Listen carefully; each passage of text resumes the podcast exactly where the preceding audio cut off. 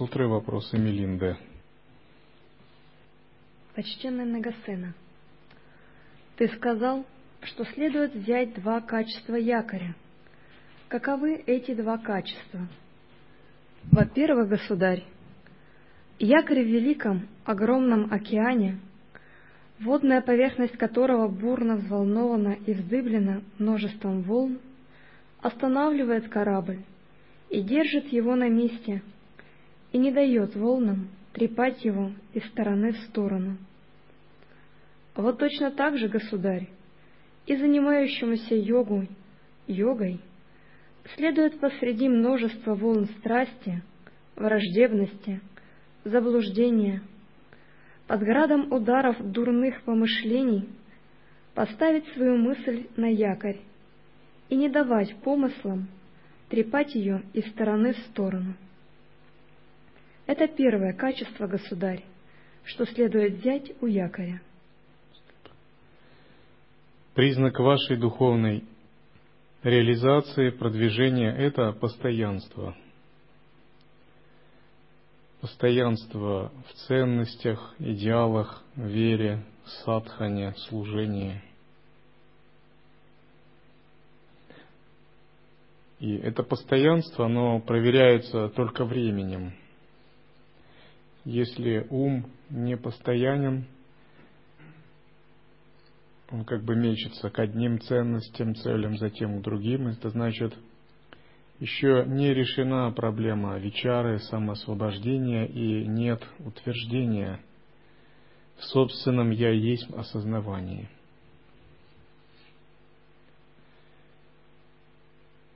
Есть различные виды клеш, есть различные виды злых духов. Например, унмады, которые сводят с ума, или упаграхи, второстепенные, полубожественные существа демоничной природы. Их отождествляют с кометами, малыми планетами, метеоритами. Считается, что они приносят страдания, болезни. Есть различные астральные влияния. И все это как бы часть кармы, часть закона кармы, и время постоянно разворачивает какие-то кармы. Одни сворачивает, другие разворачивает. И каждый человек, который не утвердился в природе ума, он движется вместе с временем подобно щепке. Время приносит изменения, и с человеком происходят изменения. Это и есть непостоянство, один из фундаментальных законов. Но йогин, в отличие от тех, кто не занимается вечарой, самосвобождением, он ищет в этом мире непостоянства некий остров стабильности, некую точку, в которой время не властно над ним. И когда он занимается вечарой, он обязательно такую точку находит. И эта точка подобна якорю, его надежно защищает от любых колебаний ума, проблем, невзгод и прочего. Он знает, что эту точку никто не может поколебать. И когда вы такую точку находите, вам говорят, вы достигли уровня зачатия. То есть тот, кто реализовал стадию зачатия, его ум не колеблется. Может, он еще не очень как бы опытный созерцатель, чтобы постоянно с этим работать. Но на уровне зачатия он больше не изменит свою точку зрения под воздействием чужих слов. Но имеется в виду на воззрении, я имею в виду фундаментально точку зрения. Под воздействием какой-либо теории, идеологии, учения, он ее не оставит под воздействием иллюзий, видений, мар, демонов, ну чего угодно, внешних обстоятельств или внутренних. Потому что он знает, что пребывание в этой точке все равно оно гораздо глубже. То есть есть некая реальность, недоступная изменениям, мыслям, концепциям, событиям, вообще чему угодно. Когда вы ее достигаете, говорят, вы реализовали состояние зачатия. Кто же не достиг этой стадии зачатия, он этой точки как бы не имеет. Очень важно эту точку искать и достигать ее. как бы вновь и вновь разбираться с этой точкой. Реализация стадии зачатия открывает нам глаза на мир, как он есть в самом деле. Хотя кажется, что это будто бы такая незначительная стадия по 16 кала, есть и позначительнее, например, вынашивание или закалки, тем более там рождение. Но с этой точки все начинается. То есть зачатие это такой важный момент. Это как если ребенка зачали, то понятно, он родится. И он вырастет, пойдет в школу и так далее. Но если этого не произошло, то ни школы не будет, ничего другого. То есть именно это точка бифуркации, где происходит перелом. И очень важно с самого начала понять, что садхана созерцания заключается в том, чтобы эту точку зачатия найти утвердиться в неконцептуальной, недвойственной реальности внутри себя хотя бы на какое-то время. С тем, чтобы когда приходят мысли, вы сталкиваетесь с концепциями, у вас есть некий эталон, и вы с ним сравниваете, и вам легко выполнять самоосвобождение. Вы сразу понимаете, это не то, и это не то, и это не то. Мысли это не то, концепция это не то, видение не то, переживание не то, потому что я помню, что мое сознание утвердилось в очень глубокой точке. И эта глубокая точка определяет мое мировоззрение, мое видение мира на всю оставшуюся жизнь. А дальше мы с ней работаем, мы ее пытаемся вывести на передний план, чтобы зачатие перешло в вынашивание.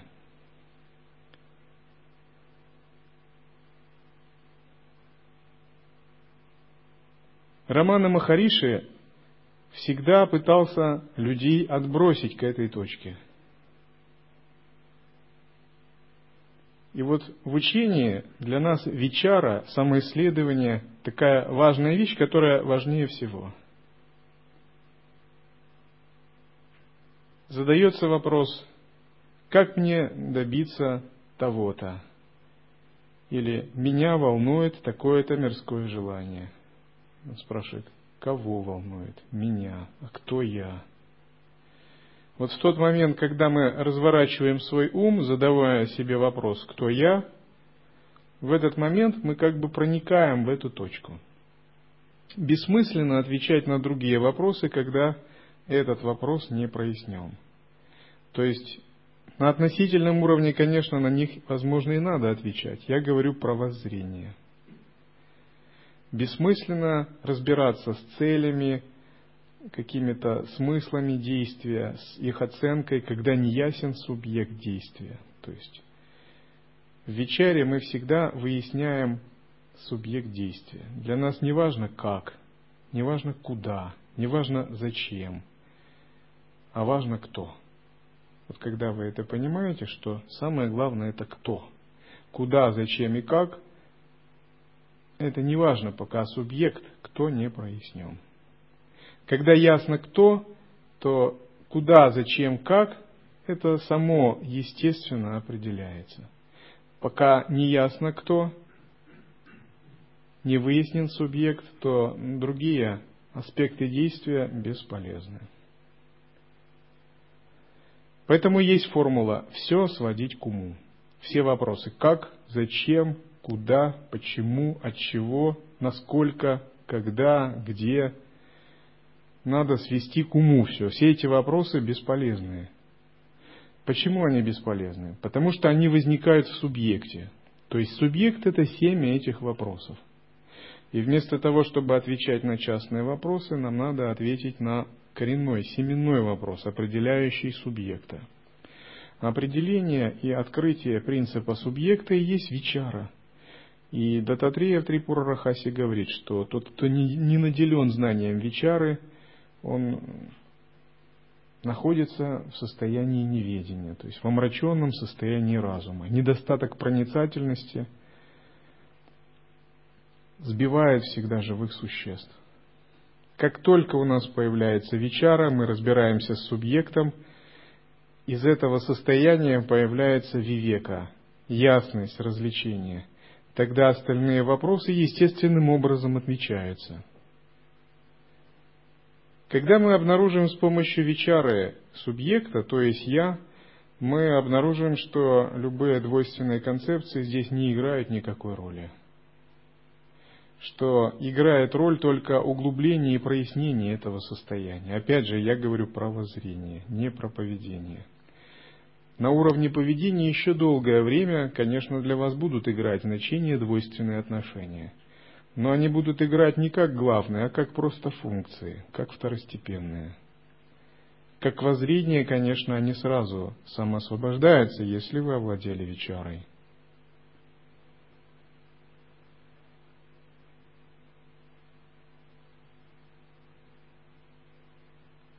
Это подобно вот чему, если вы находитесь в сновидении, и в сновидении идете по одному лабиринту, по другой дороге, по улице и прочему, и спрашиваете, как мне из этой улицы перейти на другую,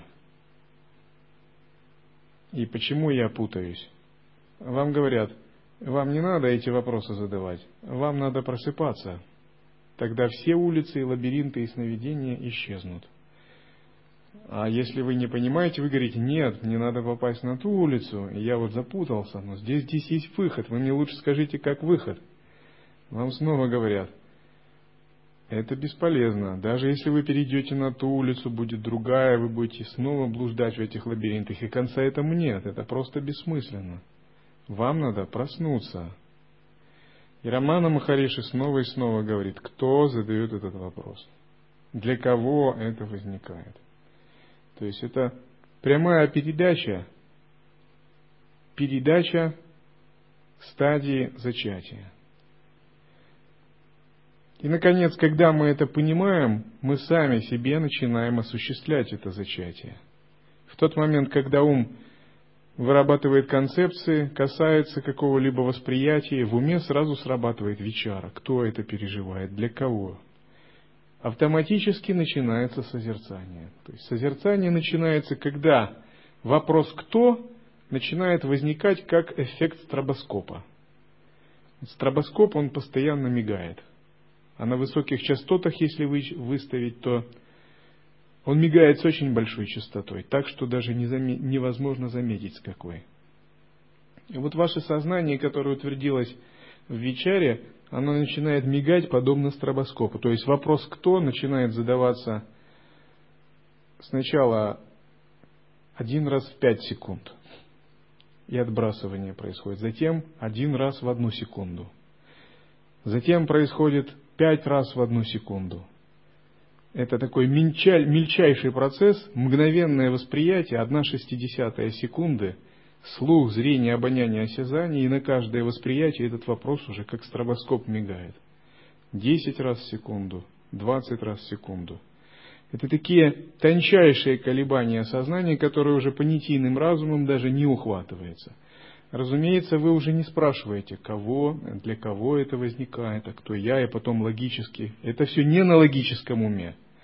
То есть все эти вопросы, они предназначены, ну, как бы для духовных детей ну, как бы, это как палочки пишут, когда э, каллиграфией занимаются в начальной школе.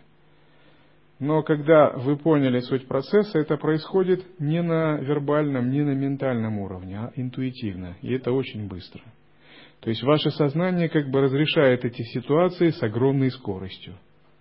И когда оно работает с такой тонкой, неуловимой огромной скоростью, это самосвобождающее созерцание обнаженное осознавание. Затем это становится привычкой, то есть вы вырабатываете в себе такую новую привычку. Если вначале она требует от вас тотальной внимательности, буквально надо биться за каждую секунду, за каждое восприятие, чтобы его самого самоосвобождать, потому что вы забываете спрашивать, кто, для кого, и ум по привычке ввязывается в концепции. Но когда вы выигрываете эту битву, это начинает происходить плавно, спонтанно и естественно. Вам не надо играть с этими мыслями для кого и кто. Это происходит мгновенно, со скоростью там, одна десятая, одна пятидесятая секунды. Этот вопрос уже решен. Еще до того, как в поле вашего восприятия вошло что-либо, уже это самоосвобождено.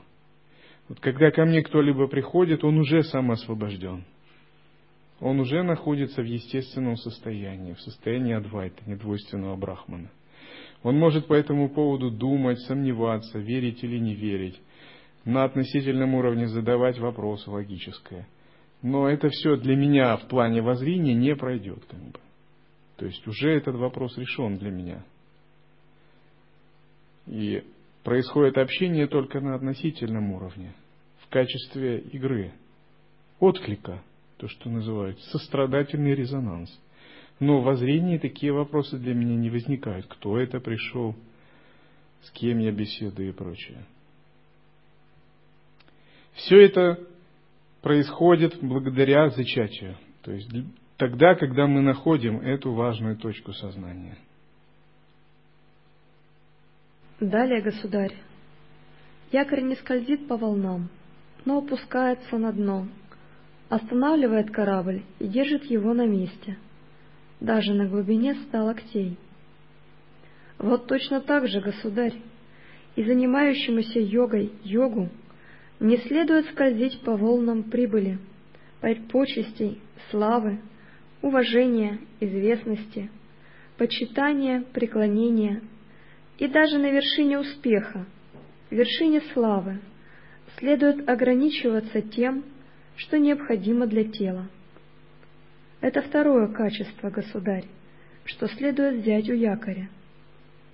Ведь есть, государь, изречение Хирешарипутры – полководца, учение, как якорь в волнах океанских, не плавает и вглубь идет, так в волнах почести и славы не плавайте, идите вглубь. Почтенный Нагасена, ты сказал, что следует взять одно качество мачты. Каково это качество? Известно, государь, что мачта держит на себе канаты, растяжки и паруса. Вот точно так же, государь, и занимающемуся йогой йогу следует исполниться трезвение и памятование, что бы он ни делал. Подходил, уходил, смотрел вперед, смотрел в сторону, сгибал руку, а разгибал руку, держал миску, носил верхнюю и нижнюю одежды, ел, пил, жевал, глотал, отправлял естественные надобности, спал, бодрствовал, говорил, молчал. Ему следует делать это с осознанием того, что он делает. Это то качество, государь, что следует взять у мачты – ведь есть, государь, изречение блаженного, Бога богов. Пусть монах прибудет трезвенным и памятующим, о монахи. Это вам наше наставление. Итак, трезвение и памятование. Памятование – это внимательность. Трезвение – это бдительность. Трезвение означает, что ваш ум ясен и принципиально настроен на определенное видение. Это функция будхи, интуитивного разума. Памятование означает, что понятийный, относительный ум тоже должным образом настроен на самоисследование и вечару. Если вы находитесь в трезвении и памятовании – Эмоции вас никогда не захлестнут. Клеши вас никогда не одолеют. Логические концепции и теории никогда вас не собьют с толку и не запутают. Внешние какие-то события вас никогда не смутят. Потому что этот внутренний центр, он недосягаем для всех этих событий. Когда царь Александр завоевывал Индию, он сказал, чтобы ему привезли, при, привезли во дворец голых аскетов, саньясинов, философов, с которыми он хотел пообщаться, поскольку он любил общаться на темы философии. Когда его военачальники разыскали нескольких садху, они сказали, что их хочет видеть царь Александр. Но эти садху посмеялись только. сказали, что царь Александр, наверное, ну, сам он думает, что он великий, но для них нет такого великого. Если он хочет, он сам может прийти к ним. И когда царь Александр пришел, и несмотря на то, что этим садху угрожали, они никак не реагировали на это. И когда сам царь Александр пришел, он сказал, если я захочу, я вам могу отрубить голову. И один садху сказал, ну и что, я буду наблюдать за этим. То есть человек утвердился в Атмавичаре. Он сказал, да, моя голова полетит с плеч. Ты, может быть, властен над моим телом, но над моим сознанием нет. Потому что если человек утвердился в Вичаре, он является сакши, свидетелем, наблюдателем всего, что происходит. Он перестает быть дел, делателем, деятелем. И это фундаментальный переворот, который происходит на переходе от зачатия к вынашиванию. Был дел, делатель, стал свидетель. Был кармический человек, стал наблюдатель. Был процесс отождествления с кармой, деланием, привязанность к плодам. Наступило недеяние. То есть недеяние наступает в две фазы. Первая фаза недеяния на стадии вынашивания. Вторая фаза, еще более глубокая, на стадии рождения.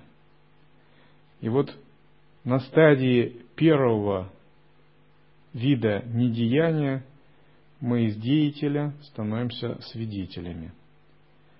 Многие, конечно, неправильно понимают, считая, что быть свидетелями это значит ничего не делать, говоря, дескать, какой уже в этом смысл, и раз не деяние.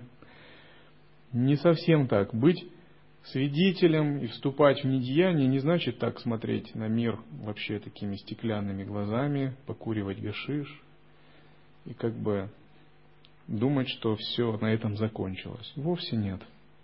Почему? Потому что есть праны, кармы тела, они требуют своего выработки, движения и прочего. Пусть они разворачиваются, так говорят мудрецы. Но ты уже не находишься в состоянии карм, пран и самскар. Ты их тоже наблюдаешь. То есть, даже когда ты делаешь что-либо, ты являешься не делающим, ты являешься наблюдателем. Состояние наблюдения никуда не уходит – и мы не отказываемся от действия. Поскольку через действие мы учимся тренировать, оттачивать и очищать нашу осознанность. Если не дать осознанности объединяться с движением, с действием, это будет такая застывшая, заиндивевшая, какая-то парализованная осознанность. Цена ей невелика. Потому что как только будет приложена какая-то энергия, есть большая опасность его потерять. Напротив, мы используем деяния, движения для того, чтобы эту осознанность пестовать и очищать. Почтенный Нагасына, ты сказал, что следует взять три качества кормчего. Каковы эти три качества? Во-первых, государь, кормчий день и ночь постоянно, непрестанно, бдительно, осмотрительно, преосмотрительно управляет кораблем. Вот точно так же, государь, и занимающемуся йогой йогу, чье дело направлять свою мысль, следует день и ночь постоянно, непрестанно, бдительно и с подлинным вниманием – направлять свою мысль. Это первое качество, государь, что следует взять у кормчего. Кормчий стоит у руля, направляя штурвал, чтобы корабль двигался по заданному курсу. Если кормчий заснет, корабль может сесть на мель, нарваться на рифы, или он может не заметить сигнал маяка, или может не заметить сигнальные мачтовые огни других кораблей и столкнуться с другим кораблем. Примеров тому немало. Считается, что «Титаник» напоролся на айсберг из-за ошибки марсового матроса, который, стоя на мачте, проспал. он поздно увидел из-за тумана, снега и своего неясного состояния. Когда в бинокль он увидел приближающийся айсберг и забил тревогу, уже было поздно. В итоге Титаник пошел ко дну. Таким же образом, если внутренний кормчий у нас где-то засыпает, мы можем не распознать какую-то сбивающую прану, и тогда все наше осознавание терпит поражение. Направлять свою мысль, подобно кормчему, означает непрерывно утверждаться в самоосвобождении, внутренней вечаре и углублять санкальпу, с которой мы работаем. А если надвигаются какие-либо айсберги, вовремя замечать их –